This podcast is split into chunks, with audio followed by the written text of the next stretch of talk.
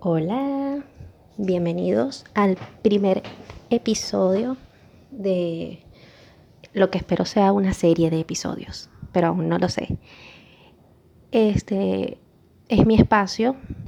Voy a hablar de cosas que me interesan y que a lo mejor le interesan a otras personas, espero que sí. Y quería comenzar con mi odisea en TikTok y no digo odisea porque sea negativo, sino porque, bueno, yo llevaba tiempo viendo a la gente subir contenido allí y yo tenía como, como esa espinita de saber qué, qué le gustaba a la gente de TikTok. Porque yo todo lo que veía de, de la plataforma era gente bailando, gente haciendo doblaje, gente haciendo bromas. Pero yo no sé si la plataforma, en ese momento no lo sabía, si hacía otra cosa, si la gente hace otra cosa allí, pero resulta que sí hacen otras cosas. Entonces voy a divagar un poquito de, pues, las cosas que me he encontrado por allí. Lo primero es que yo tengo tres meses usando la aplicación. En esos tres meses he estado dos meses solo de usuaria sin subir nada, sin meterme a hacer nada, sin probar los filtros y subir nada. Nada de nada, nada, cero. Y bueno, hace unos cuantos días, hace unas dos o tres semanas, me decidí a subir algunas cosas, pero bueno, solamente como para probar. Y lo primero es que cuando te recién abres la aplicación, te registras, la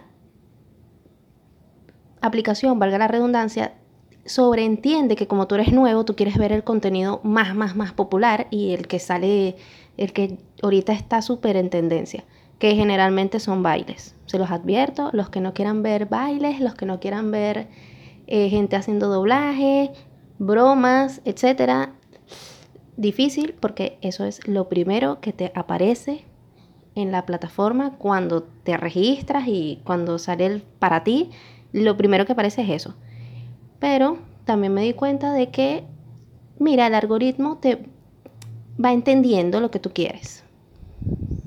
A mí me pasó que cuando yo entré, aparte de gente bailando, cantando, haciendo bromas y doblaje, todos eran venezolanos. Yo soy venezolana.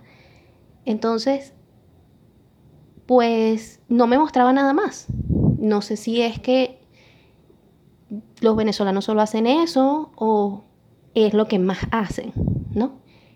Pero luego de eso hay un botoncito, si tú presionas la pantalla, que dice no me interesa.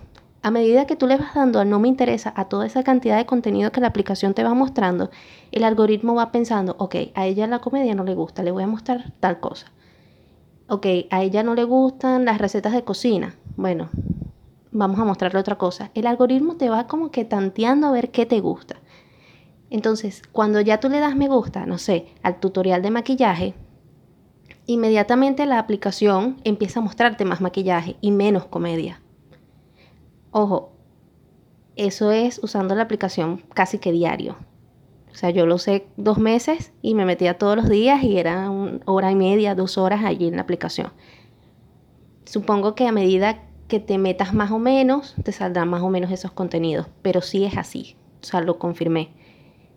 Y bueno, la aplicación va entendiendo cuáles son tus gustos, qué es lo que tú quieres, qué es lo que quieres ver, qué es lo que no, incluso de los propios usuarios. Pasa que en ese no me interesa, también está la opción de no quiero ver más contenido de este usuario. No lo tienes que bloquear, no lo tienes que eliminar, pero algunas veces pasa que hay usuarios que son, pues hacen muchas cosas. Hacen maquillaje, hacen este bromas, hacen doblaje, cantan, eh, hacen muchas cosas. Entonces, si a ti no te interesa ese video en específico, tú simplemente le das a no me interesa. Pero a lo mejor te vuelve a aparecer el mismo usuario con el contenido que sí te interesa. Y eso sí que me gustó un montón de la aplicación. Pero es que eso está en todas las plataformas. Lo que pasa es que mucha gente no lo entiende y se frustra porque dice, yo no quiero ver más contenido de esta persona, yo no quiero volver a ver. Bueno, pero es que lo puedes bloquear, lo puedes eliminar, en Twitter puedes silenciar su nombre, su apellido, las frases que dice, o sea, puedes silenciar un montón de cosas para no verlo. Creo que esa es una de las libertades que tenemos en las redes, que podemos escoger lo que queremos ver y lo que no. Lo segundo que me di cuenta es que hay mucha gente haciendo contenido realmente interesante. Gente que enseña cosas, gente que, este, pues, te da tips, herramientas, sobre todo en marketing. Hay mucha gente haciendo contenido de marketing, o sea, cómo subir historias, qué hacer para subir más tu audiencia, este, creación de logos, tips de Photoshop, de Illustrator.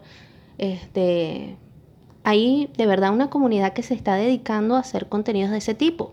Pero ¿por qué no son tan relevantes? Porque no es un contenido que la plataforma difunda a menos que mucha gente le dé me gusta. Si mucha gente le da me gusta a ese video, generalmente él, lo va a seguir mostrando a más gente. Y a otras personas, pues que no lo conocen. Pero también pasa que no, no es un contenido que uno busque muy específicamente. Entonces, creo que la plataforma de TikTok tiene que, no quiero decir desmitificar porque suena un poco extraño, pero no es una plataforma solo para bailar, brincar, saltar, hacer doblajes y todo eso. Creo que da para mucho más. Creo que tiene un buen futuro. Ahorita estamos en veremos ahorita en julio, principios de julio, no sabemos si la van a banear de Estados Unidos o si se va a quedar para Latinoamérica o no. Instagram por allí ya tiene una, un prototipo probando este, que puede llegar a destronar a TikTok, que se va a llamar Reels. Entonces, yo creo que ahorita estamos en, un, en una época tan digital, tan tan social, tan de redes sociales.